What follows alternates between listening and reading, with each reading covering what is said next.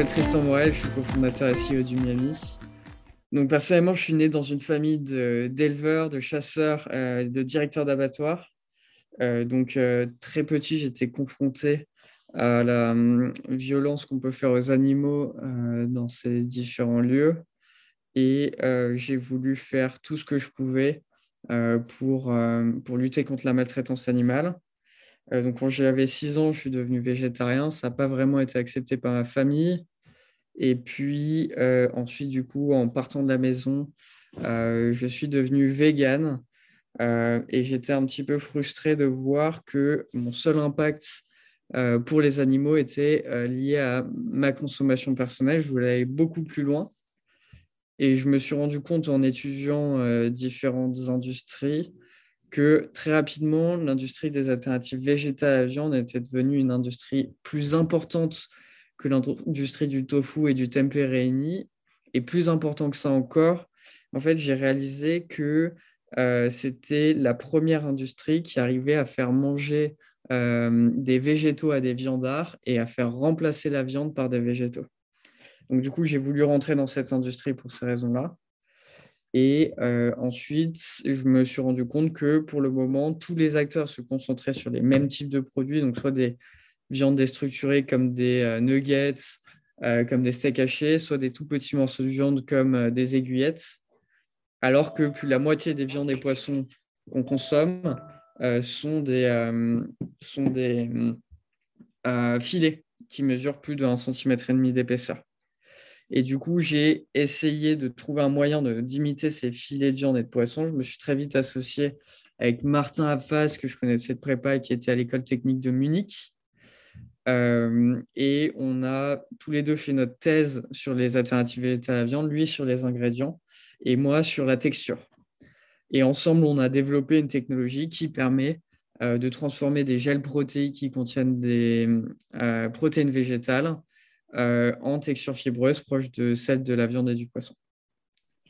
Alors, il y a plein de choses que tu viens de me raconter, très intéressantes, mais on va essayer maintenant de, creuser un petit peu parce que d'abord, tu, tu m'as dit à 6 ans, je suis devenu végétarien, c'est ça? Entièrement. Donc, euh, à 6 ans, alors pourquoi je suis devenu végétarien? Je suis devenu végétarien parce que, euh, d'une part, euh, je voyais la manière avec laquelle étaient traités les animaux d'élevage dans les élevages intensifs et dans les abattoirs industriels. et d'autre part, j'avais moi-même des animaux de compagnie et je trouvais qu'il y avait un décalage gigantesque entre le discours des industriels de la viande qui prétendent que les animaux n'ont pas de sensibilité, euh, n'ont pas d'intelligence, euh, euh, ne sont pas capables de souffrir, etc. Et ce que je voyais vraiment dans mes interactions avec les animaux. Les, animaux sont capables d'avoir des interactions très fortes, des liens très forts. c'est quand on a une interaction avec eux, en fait, on se rend compte que sur la plupart des plans, si on oublie le, la capacité à euh, dire des mots oralement, à formuler des, phrases, etc. En fait, il fonctionne euh, sur le plan émotionnel euh, de la même manière que nous. Et tout ce qui fait que ma vie a de la valeur en tant qu'être humain, je le retrouve chez les animaux. Parce que finalement, mon ingéniosité, ma capacité à parler, ma capacité à élaborer des phrases, c'est pas ça qui fait la valeur de ma vie. Euh, et par contre, euh, ma volonté de vivre, ma capacité à souffrir, ma capacité à ressentir du plaisir, euh, toutes ces choses-là, je trouve c'est ça qui fait la valeur de ma vie. Et donc, je le retrouve chez les animaux. Et je trouve que considérer qu'un steak a plus de valeur que la vie d'une vache, par exemple, c'est quelque chose de complètement incohérent. Et c'est cette raison qui m'a fait devenir végétarien. Euh, je formulais probablement pas de cette manière-là à l'époque, euh, mais en tout cas, le fond de ma pensée, euh, c'était bien celui-là. Oui, c'est ça que j'allais te demander, effectivement, parce qu'à 6 ans, on, on, a pas cette, on, a, une pensée qui est évidemment moins, moins complexe et, moins, moins profonde. il y a peut-être aussi eu des images, des mots, des expériences qui t'ont traumatisé ou choqué Oui, alors je pense une des, des choses qui m'avait profondément choqué, ça a été la, présentation par un membre de ma famille du moment de la séparation des vaches avec, laitières avec leurs veaux. Et donc cette personne avait dit quelque chose qui m'avait profondément choqué, avait dit quand on sépare les vaches de leurs veaux, ça fait du boucan pendant 24 à 48 heures, c'est l'enfer. En fait, je m'étais rendu compte que cette personne ne comprenait pas que le vrai enfer, c'était pas celui qu'on avait quand on entendait ces vaches meugler, mais c'était l'enfer psychologique de la séparation d'une mère avec son enfant. Et c'est ça, en fait, c'est cette déconnexion totale euh, de la réalité de l'animal que peuvent avoir les êtres humains, cette, incapacité à ressentir de la compassion pour les autres espèces qui m'a mis la puce à l'oreille, qui m'a dit en fait, il y a un problème. Le problème, il vient pas du fait euh, que personnellement, je suis sensible à, la souffrance d'un animal. Le problème, il vient pas de moi. Mais le problème, il vient en fait du fait que euh, les personnes qui s'occupent de ces animaux se sont coupées de leur propre sensibilité vis-à-vis de ces animaux et sont incapables de ressentir de la compassion. Tout système a été fondé sur euh, une absence totale de compassion, sur un découpage espèce humaine. Euh, c'est des, individus dont la vie a de la valeur et tout le reste des animaux, c'est seulement des outils, des moyens pour l'homme de soit ressentir du plaisir, en mangeant de la viande typiquement, euh, soit se déplacer en les utilisant euh, comme, euh, comme des moteurs pour l'agriculture. Et ouais. Je, t'écoute, je suis désolé. Te laisse tout le temps pour, pour expliquer ça parce qu'on sent bien que ça te tient à cœur. justement, ça t'a tenu à cœur très jeune, dans une famille, tu le disais, d'éleveurs, de directeurs d'abattoirs.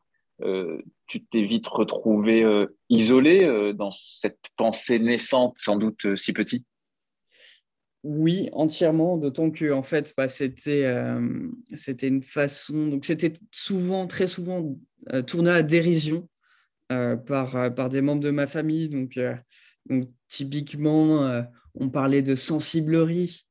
et puis aussi, donc c'était, c'était quelque chose qui était qui était perçu comme euh, peut-être un, manque de masculinité.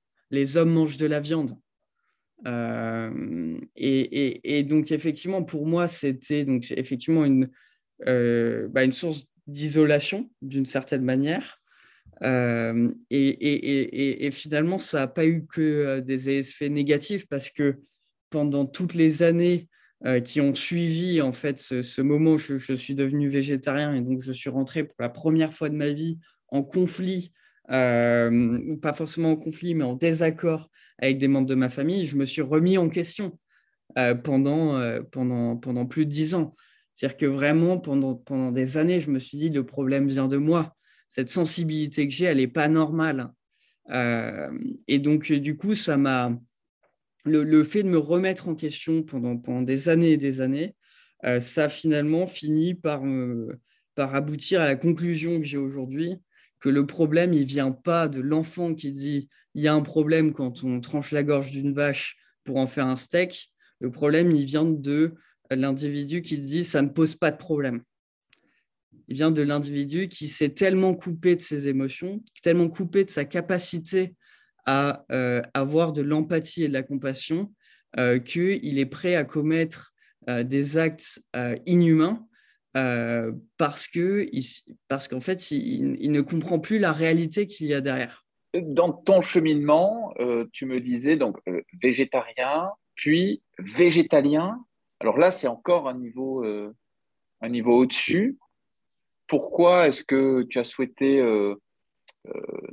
monter une marche supplémentaire dans cette direction? Alors, euh, pour, être, pour être plus précis, en fait, euh, donc, je suis devenu végétarien à 6 ans et mes parents m'ont vraiment euh, forcé physiquement à manger de la viande.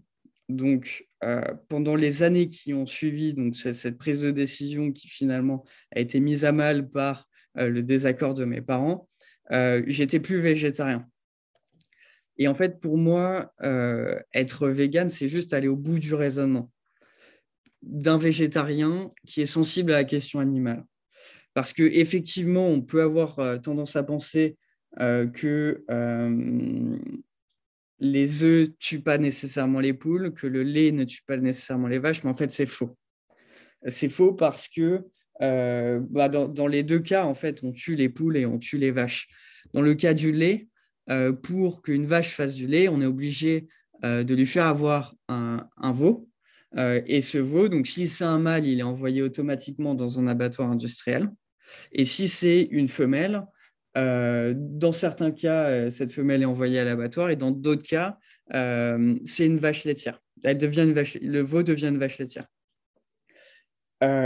Et, ensuite, une fois qu'une vache a terminé, n'est plus autant productive qu'avant, on l'envoie aussi à l'abattoir. Parce que sinon, économiquement, pour le fermier, c'est pas viable.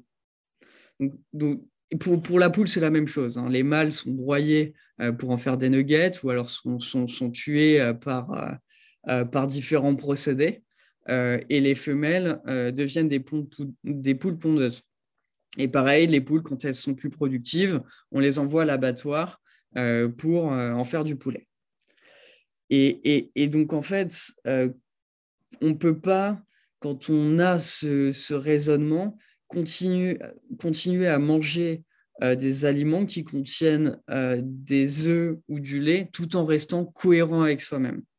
Donc le véganisme, en fait, c'est les mêmes convictions de base euh, que celles d'un végétarien qui est végétarien pour des questions de lutte contre la maltraitance animale, sauf que ça va plus loin, ça va au bout en fait de, de ces idées. Donc aujourd'hui, végétalien et donc euh, cofondateur d'une euh, d'une société donc Umiami qui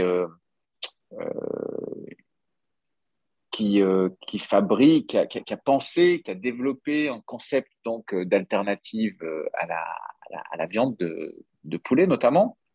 Mais alors, on aurait pu imaginer avec ce parcours et ce, cheminement intellectuel vis-à-vis -vis notamment de la viande, de la souffrance animale, euh, que tu sois aussi euh, un militant euh, très radical sur ces sujets et que tu t'engages autrement.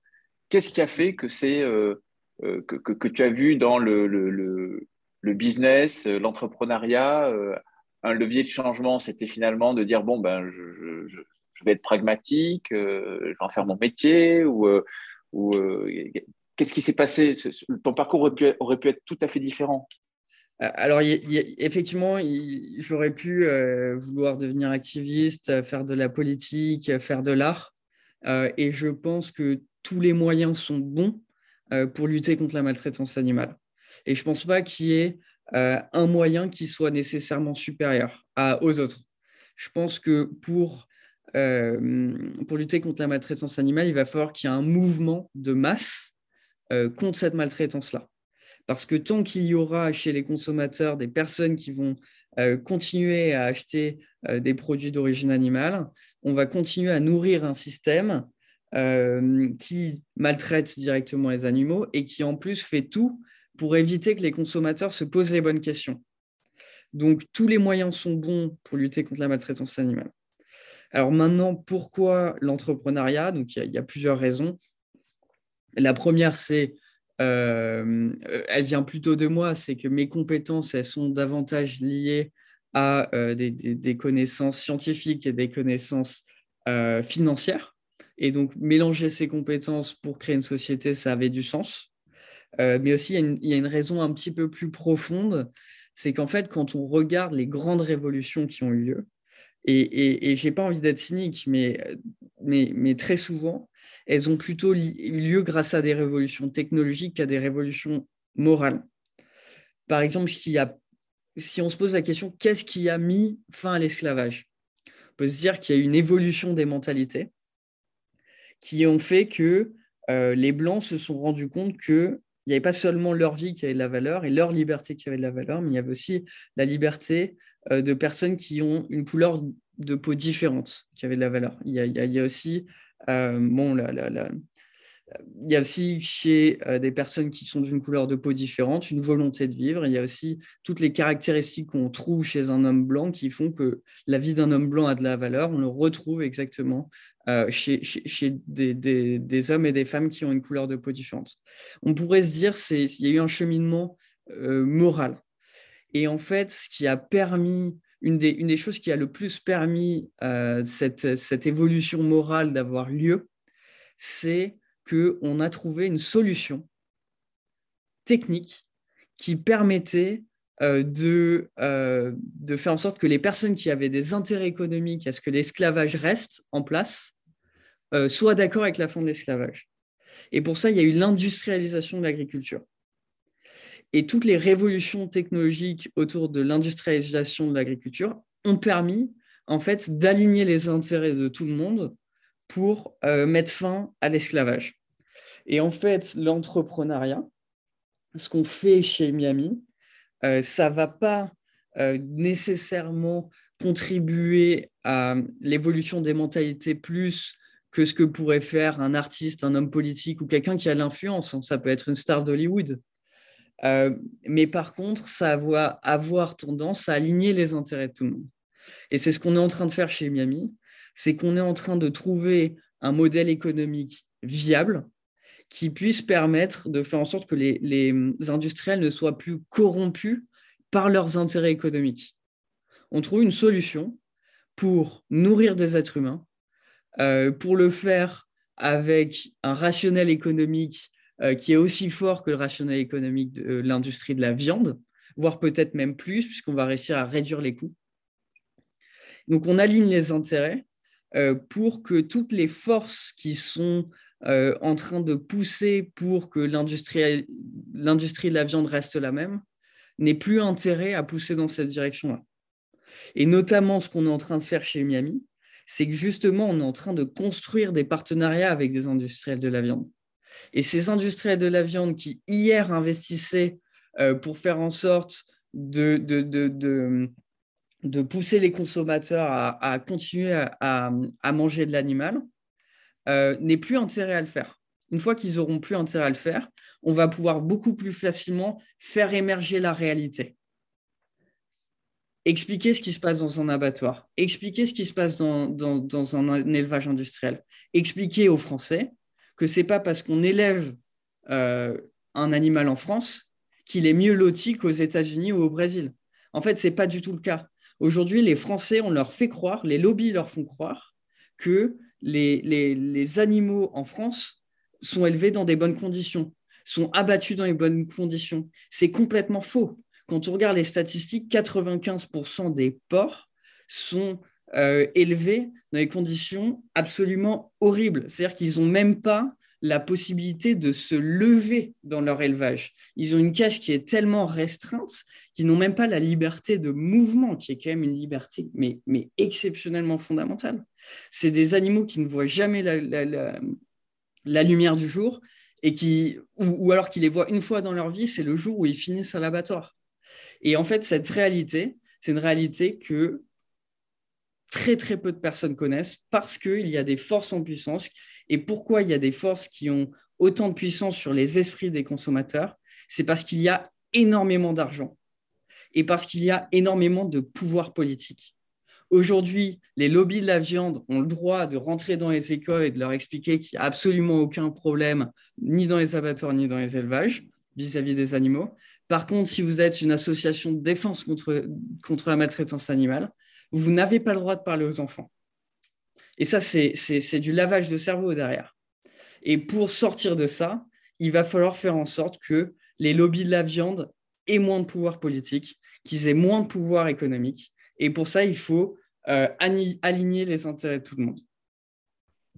Est-ce que euh, aujourd'hui, avec euh, la société que tu as fondée, qui commence à atteindre une taille euh, critique pour euh, devenir un acteur, en tout cas, j'allais dire, efficient hein, sur, le, sur le marché. il y a une dynamique. Tu vas pouvoir d'ailleurs nous en dire quelques mots si tu le souhaites, mais est-ce que tous les matins, en te levant, tu te dis, bah là, je suis aligné avec ce que je me suis dit depuis que je suis gamin, ce que, ce que, ce que j'ai envie de défendre. là, j'y suis. Je pense que je suis encore très très loin du compte. C'est-à-dire qu'aujourd'hui, les, les, capacités de production qu'on a dans, notre, dans notre première unité de production, c'est 100 tonnes par an. 100 tonnes par an, euh, c'est qu'on peut épargner la vie de, de 100 000 poules quoi, en une année euh, dans, dans, notre unité de production actuelle. Et euh, il y a plus de 50 milliards de poules qui sont abattues chaque année. Donc en fait, on est très très très loin du compte sur le plan de, la question animale. On est en train de construire une unité de production en France qui va avoir une capacité de, de 15 000 tonnes. Et là, 15 000 tonnes, euh, bah, ça, fait, euh, ça fait 15 millions de poules épargnées par an. C'est encore pas du tout suffisant. En fait, pour moi, on sera, euh, on aura un véritable impact quand vraiment Umiami sera capable d'épargner la vie de plus d'un milliard de poules par an c'est là où je pourrais commencer, je pense, à me dire, OK, on a un impact qui est mesurable et, qui, euh, on, fait vraiment la différence. Donc, je pense qu'on est dans une trajectoire dans laquelle on, se dit, on va être en mesure d'avoir de l'impact plus tard, mais on n'y est pas encore. Au-delà de cet impact, au-delà de cette euh, société, euh, quand tu prends un petit peu de, recul, euh, parce qu'évidemment, tu as la tête dans le guidon, tu es encore très jeune, euh, il y, a, toute cette, activité dans laquelle tu es, tu es plongé, mais si tu prends un petit peu de recul, comment tu te projettes dans 10-15 ans? Là, dans les, dans les 10 ans qui viennent, ce qui est sûr, c'est que Umiami est devenu mon principal levier d'action pour la question animale. Donc tout ce qui va compter pour moi, c'est que Umiami prenne de plus en plus de proportions. C'est qu'Umiami se développe, qu'on ait de plus en plus de clients, qu'on arrive à séduire les consommateurs et qu'on arrive à aligner les intérêts euh, des industriels de la viande pour éviter euh, le lavage de cerveau qui a lieu actuellement. Euh, donc ça, ça pour moi, en fait, c'est dans Umiami que je me que je me perçois le mieux parce que c'est là où je pourrais avoir le plus d'impact. Maintenant, si on regarde un peu plus à long terme, j'aimerais bien avoir la capacité plus tard de m'adresser directement euh, aux gens. C'est vraiment de pouvoir leur expliquer ma démarche comme on le fait actuellement et de pouvoir le faire avec le plus d'échelle, le plus d'impact possible. Parce que tant qu'il y aura euh, peu de, de, place laissée dans le débat public à la question animale, euh, il n'y aura pas de changement de comportement, il n'y aura pas de changement de, consommation. Et j'aimerais bien, si j'en ai la capacité, si vraiment euh, je suis la personne pour le faire, si quelqu'un est meilleur que moi pour le faire, et il y a sans doute des, personnes meilleures que moi pour le faire, je leur laisserai la place bien volontiers, mais contribuer à enrichir le dialogue public, à intégrer euh, le, débat euh, de la question animale dans les questions politiques. Quand on a regardé les présidentielles, c'était une question quasiment inexistante. Euh, pour les législatives, il y a encore très très peu de débats sur la question animale. voilà, donc, donc l'idée, c'est vraiment de faire en sorte que la, question animale devienne une préoccupation publique. Et ça, je le ferai d'une manière ou d'une autre, soit en parlant directement, soit en aidant euh, les personnes qui le font et qui, euh, qui le font avec du talent. Ou alors, euh, ou alors je, je, pourrais essayer de me former et essayer de voir si j'ai cette capacité-là à m'adresser à un grand nombre de personnes et à faire changer des mentalités, des comportements. Je le ferai avec, avec grand plaisir et je me sentirai très très aligné avec mes valeurs si j'avais cette possibilité.